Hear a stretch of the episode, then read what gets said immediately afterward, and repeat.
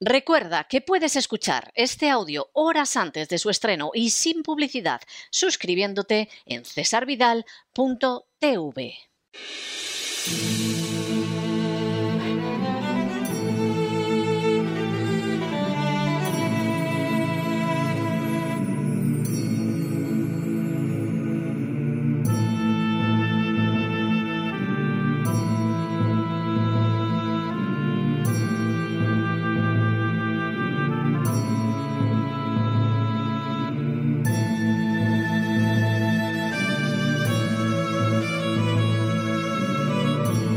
La voz con César Vidal, desde el exilio. Muy buenos días, muy buenas tardes, muy buenas noches y muy bienvenidos a esta nueva singladura de La voz. Soy César Vidal, hoy es el lunes 7 de febrero de 2022 y me dirijo a los hispanoparlantes de ambos hemisferios a los situados a uno y otro lado del Atlántico y como siempre lo hago desde el exilio. Corría el año 2003 y más concretamente el mes de febrero, cuando el secretario de Defensa de los Estados Unidos, Colin Powell, compareció ante las Naciones Unidas para señalar la ineludible necesidad de invadir Irak. Colin Powell no solo afirmó ante las Naciones Unidas que Irak poseía armas de destrucción masiva, sino que fabricó las pruebas e ignoró las advertencias repetidas de que esa afirmación era una falsedad. De manera bien significativa, el Congreso de los Estados Unidos jamás investigó la veracidad de los datos esgrimidos por Colin Powell y los medios de comunicación aún se ocuparon todavía menos de su verificación. Así, Powell afirmó que cada afirmación que realizó aquel día estaba basada en fuentes, fuentes sólidas, y que no tenía duda en su mente de que Irak contaba con un programa de armas nucleares. Sin embargo, su jefe de equipo, Larry Wilkerson, informaría después de que Powell había entrado en su oficina para decirle que se preguntaba cómo acabarían sintiéndose todos si después de colocar medio millón de efectivos en Irak y de marchar de un extremo al otro del país no encontraban nada. Powell también expresó sus dudas de que unos tubos de aluminio comprados por Irak pudieran servir para un programa de armas nucleares, ya que habría significado que los iraquíes tenían una capacidad para conseguir tolerancia de materiales que superaba a la de los mismos Estados Unidos. Aún peor fue que Powell utilizara una conversión interceptada entre oficiales del ejército iraquí sobre las inspecciones de la ONU, alterando su contenido de tal manera que las pruebas de que Irak estaba cumpliendo las exigencias de desarme de la ONU aparecieran como que las estaba quebrantando. En su tergiversación escandalosa de la realidad, Powell llegó a añadir frases como limpiad todas las áreas y aseguraos que no hay nada allí, que en realidad no se encontraban en la transcripción de las conversaciones. De hecho, en la transcripción solo había una referencia a inspeccionar las áreas de acuerdo con las directrices de la ONU para acabar con cualquier arma de destrucción masiva que pudiera quedar en territorio de Irak. Sin embargo, Powell convirtió ese dato en una referencia a que los iraquíes escondían armas de destrucción masiva. Igualmente, Powell afirmó ante Naciones Unidas que Irak contaba con armas químicas. La realidad, sin embargo, fue que ese dato lo habían recogido los inspectores de la ONU de Hussein Kamel, un yerno del dictador iraquí Saddam Hussein que se había pasado a Occidente. Kamel había hecho referencia a esas armas en el momento de su deserción en 1995, señalando además que la producción de esas armas había tenido lugar en 1991, es decir, más de una década antes, pero que ya no existían. Kamel incluso informó de que Irak ya no tenía ningún tipo de armas de destrucción masiva, que él incluso había ordenado la destrucción de las químicas y que todas las armas biológicas, misiles, nucleares habían sido destruidas. Camel repitió de manera indubitable que Irak no disponía de armas de destrucción masiva en una entrevista en la CNN con el corresponsal Brent Sattler. Colin Powell afirmaría en el año 2006 que no sabía que Camel había afirmado que no había armas de destrucción masiva en Irak. En el curso de otra entrevista, enfrentado con el hecho de que quizá lo habían engañado y preguntado por quién lo había hecho, Powell, irritado, respondió que no tenía los nombres. En el año 2005, Colin Powell reconoció que algunas semanas después del discurso que había pronunciado en la ONU, la CIA le advirtió de que las pruebas de la existencia de armas de destrucción masiva en Irak no eran buenas y que no debía creerse en ellas, lo que le dejó devastado. Lo cierto es que uno de sus analistas, Greg Tillman, confesaría que lo que Powell había hecho al hablar en Naciones Unidas había sido apoyar lealmente al presidente Bush y construir un caso lo más fuerte posible para insistir en que no existía una alternativa al uso de la fuerza militar. Sir Christopher Meyer, que por esa época fue el embajador británico en Washington, sostendría que Colin Powell se había limitado a obedecer órdenes del presidente. El discurso de Powell no fue lo que decidió la guerra de Irak, pero sí constituyó una poderosa arma de propaganda para justificarla ante la comunidad internacional, aunque eso sí, torciendo los hechos y propalando datos totalmente falsos. El coste de esa guerra se prolonga hasta el día de hoy. A pesar de la propaganda, Irak no ha conocido en todos estos años ni la paz, ni la prosperidad, ni la estabilidad, ni algo que se parezca a una democracia.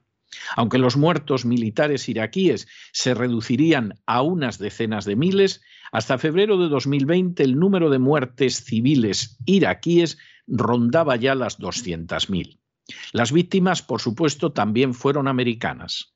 En marzo de 2009, el Pentágono estimó que unos 360.000 veteranos americanos de las guerras de Afganistán e Irak habían sufrido daños traumáticos en el cerebro.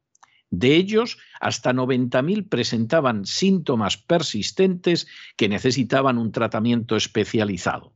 En el año anterior se había revelado que la tasa de suicidios de los veteranos de guerra americanos era la más alta desde los años 80. Solo en el año 2007 hubo 2.100 intentos de suicidio, aunque algunas fuentes consideran que ese número es demasiado bajo. Sin duda, el tributo de la invasión de Irak, una guerra no ganada y que todavía se mantiene, fue muy elevado y la responsabilidad de políticos y medios por propalar falsedades a sabiendas acerca de la realidad resulta incalculable. En las últimas horas hemos tenido nuevas noticias sobre la propaganda utilizada en la crisis de Ucrania.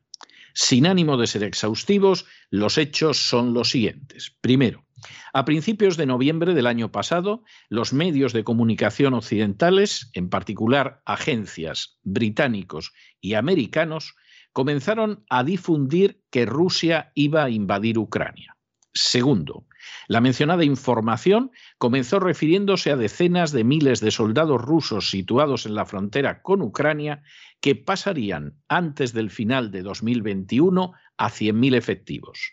Tercero, la realidad es que es desconocida la fuente en la que se basan las afirmaciones de que hay 100.000 soldados rusos en la frontera, que los soldados rusos más cercanos a Ucrania se encuentran a una distancia de la frontera similar a la que hay entre la localidad española de Calatayud y la frontera con Francia, y que Rusia ha negado una y otra vez que vaya a invadir Ucrania.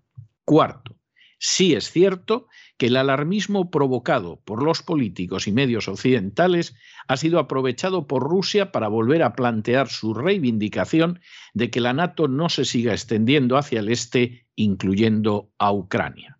Quinto, la semana pasada, ante las acusaciones de Estados Unidos en el Consejo de Seguridad de la ONU de que pensaba invadir Ucrania, Rusia volvió a desmentirlo públicamente, siendo respaldada en ese mentís por la República Popular China.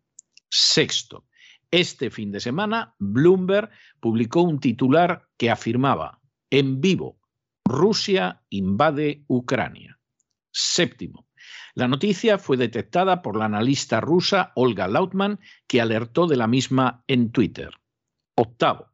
En declaraciones al New York Post, Lautman señaló que la publicación de Bloomberg la alarmó puesto que entré al sitio y vi las últimas noticias, pero sabía que no eran reales porque trato con Ucrania y sería una de las primeras en saberlo. Noveno. Lautman añadió que es extraño y un gran error considerando que esta es una posible invasión a gran escala y todos están nerviosos. Décimo. Bloomberg, por su parte, emitió un comunicado en su página web afirmando que preparamos titulares para muchos escenarios y el titular Rusia invade Ucrania se publicó por error alrededor de las 16 horas hoy en nuestro sitio web. Lamentamos profundamente el error. Se eliminó el titular y estamos investigando la causa. Un décimo. El sábado, el portavoz presidencial ruso Dmitry Peskov comentó que esta situación deja en claro cuán peligrosas son tales tensiones que han sido desencadenadas por declaraciones agresivas diarias que seguimos escuchando desde Washington, las capitales europeas y Londres. Y duodécimo, Peskov añadió que son estas declaraciones, el despliegue de tropas cerca de nuestras fronteras y las actividades diarias como suministrar a Ucrania armas las que conducen a estas tensiones y cualquier chispa es peligrosa en medio de las tensiones. Constituye una afirmación comúnmente aceptada el decir que en una guerra la primera víctima es la verdad. Antes incluso de que se dispare el primer tiro, los contendientes se dedican a desplegar su propaganda consistente en relatos parciales de la realidad, cuando no en abiertas mentiras. El adversario es presentado bajo características acentuadamente negativas, tanto que en algunos casos, de no ser por el calor del momento, seguramente las consideraríamos ridículas. Incluso no es inhabitual que para justificar la guerra se recurra a mentiras descaradas o a operaciones de falsa bandera. En esa tergiversación de la realidad colaboran siempre con entusiasmo políticos, comerciantes de armas, militares y medios de comunicación que creen haber encontrado una manera de mejorar su suerte y por regla general no reparan en absoluto en los que morirán serán heridos o quedarán lisiados en los campos de batalla. Simplemente piensan en su interés. Cuando hace ahora 19 años, también a inicios del mes de febrero, el general Colin Powell compareció ante Naciones Unidas para justificar la invasión de Irak como la única vía para evitar ulteriores desastres, llevaba consigo una presentación consistente en un conjunto de falsedades rampantes manipulaciones vergonzosas y mentiras descaradas. Powell intentaría un par de años después justificarse afirmando que lo habían engañado, pero todo lleva a pensar que sabía que sus palabras eran falsas y que a pesar de todo las pronunció obedeciendo órdenes de un presidente que ya había decidido la invasión de Irak. Puede que en el ánimo del presidente Bush pesara el deseo de garantizar el suministro de petróleo y de consolidar la seguridad de Israel. Incluso puede que soñara con extender la democracia por Oriente Medio. Sin embargo, esos objetivos sabemos que no justificaban una guerra, que hubo que envolver en falsedades de políticos y medios para que fuera aceptada al menos por un sector de la opinión pública. De hecho, a día de hoy, Estados Unidos se autoabastece de petróleo e incluso es un exportador neto. Israel sigue reclamando nuevas guerras que le proporcionen una mayor sensación de seguridad. Y desde luego, la democracia no ha llegado a Oriente Medio y mucho menos a Irak. Por el contrario, centenares de miles de iraquíes, en su mayoría civiles, pagaron con su vida la invasión y millares de veteranos americanos de guerra siguen sufriendo las terribles secuelas de su intervención en el conflicto. Solo los traficantes de armas y los contratistas, el complejo militar industrial, se han beneficiado de una guerra asentada sobre falsedades y manipulaciones descaradas. En la actualidad volvemos a vivir una situación parecida. Ignoramos si los señores de la guerra han decidido provocar un conflicto en Europa que puede llegar a utilizar armamento nuclear con el pretexto de una agresión rusa contra Ucrania. Ignoramos si para provocar esa guerra recurrirán a una operación de falsa bandera como la que les permitió iniciar otras guerras como la de Vietnam. Ignoramos si simplemente se conformarán con vender unas armas innecesarias a Ucrania y a otros estados de la Europa del Este. E incluso ignoramos si la publicación de Bloomberg este fin de semana anunciando que Rusia invadía Ucrania no era sino el material que ya tienen preparado para legitimar una guerra. Pero lo que no ignoramos es que se trata de gente que no tiene escrúpulos morales, que desencadenarán una guerra si consideran que conviene a sus intereses, que el bienestar de Ucrania, en la que desencadenaron un golpe de Estado en el año 2004 y otro en el 2014, no les importa lo más mínimo, y que llegado el caso, para justificar lo injustificable, seguirán echando mano de los medios prostituidos y de los políticos sin principios. A fin de cuentas, fue lo que sucedió en Naciones Unidas en febrero de 2003, cuando Colin Powell profirió unas falsedades espantosas de las que como mínimo dudaba, y lo hizo solo porque obedecía órdenes y para intentar legitimar la invasión de una nación con una dictadura horrible, pero que no amenazaba en absoluto los intereses de Estados Unidos. Pero no se dejen llevar por el desánimo o la frustración y es que a pesar de que los poderosos muchas veces parecen gigantes, es solo porque se les contempla de rodillas y ya va siendo hora de ponerse en pie. Mientras tanto, en el tiempo que han necesitado ustedes para escuchar este editorial, la deuda pública española ha aumentado en cerca de 7 millones de euros que al menos en parte van a parar a los medios que no contrastan las noticias, que no cuentan la realidad, que ocultan hechos objetivos y que simplemente transmiten la propaganda de turno. Es decir, medios como aquellos que respaldaron las declaraciones totalmente falsas de Colin Powell en Naciones Unidas hace 19 años. Muy buenos días, muy buenas tardes, muy buenas noches. Les ha hablado César Vidal desde el exilio. Que Dios los bendiga.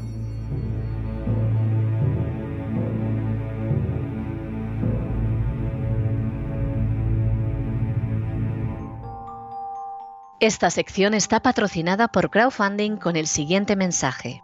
Nuestro Señor Jesucristo, el único Dios verdadero, es misericordioso y nuestro Salvador.